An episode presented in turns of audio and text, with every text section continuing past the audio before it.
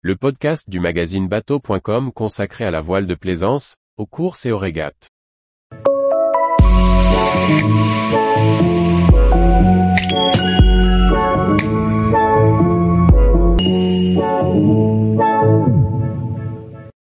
Francis Joyon, la manière géniale de limiter son bilan carbone, c'est d'avoir un budget très réduit. Par Maxime le Riche. À l'occasion de l'escale de Francis Joyon dans la cité phocéenne, nous sommes allés à sa rencontre pour échanger sur le projet The Arch et aborder sa vision sur les prochains défis environnementaux à relever. À Marseille, quatrième étape du Tour de l'Europe initié dans le cadre du projet The Arch, nous avons échangé avec Francis Joyon avant son départ vers Ajaccio. Entre table ronde et visite du trimaran, Francis nous a fait profiter de sa vision sur les mesures à adopter afin de limiter notre impact environnemental, à terre comme en mer. Francis, comment est né le projet The Arch Le projet est né en 2017 sous l'impulsion de Damien Grimont, que je connais bien car il a été mon équipier il y a 30 ans. Depuis longtemps, Damien voulait monter une opération engagée avec cette volonté environnementale. J'ai trouvé que c'était un très bon projet, et qui pouvait donner sens à la démarche pro-écologie indispensable que nous devons développer. L'idée est de retarder l'échéance fatale après laquelle on aura trop pollué notre planète. Concrètement, quelles sont les actions menées? The Arch a fixé comme objectif de donner de la visibilité à des solutions concrètes qui contribuent à la transition écologique des secteurs économiques. Pour cela, L'organisation a lancé un appel à projets européens pour sélectionner 100 solutions innovantes dans 5 secteurs différents, ville habitat, alimentation santé, énergie, industrie numérique et mobilité. À chaque étape européenne, une sélection de 10 solutions lauréates est présentée. Est-ce que des solutions présentées sont applicables à nos bateaux?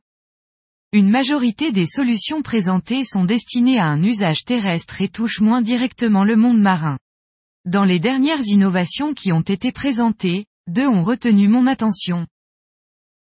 Une solution logicielle basée sur l'IA, est un outil qui analyse et détecte automatiquement les fuites dans les réseaux d'eau, limitant ainsi les pertes d'eau potable.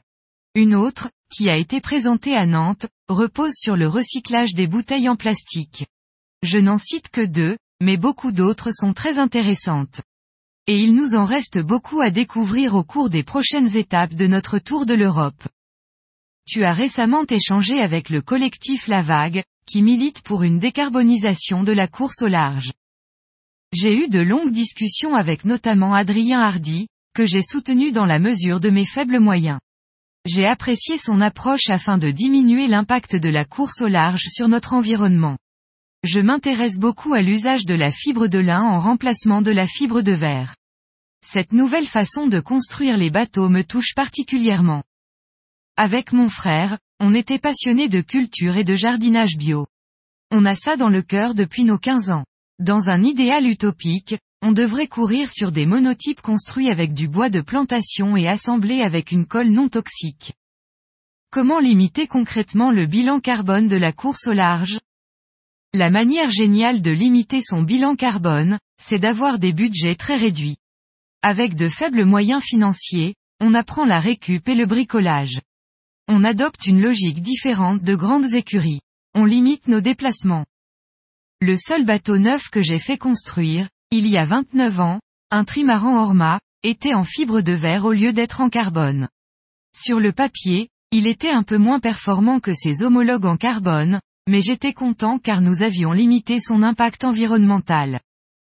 Depuis plusieurs années sur ce trimaran IDEC, qui a été lancé en 2006, nous avons mené de belles campagnes et quelques jolies victoires, avec l'équivalent du budget d'un classe 40 performant.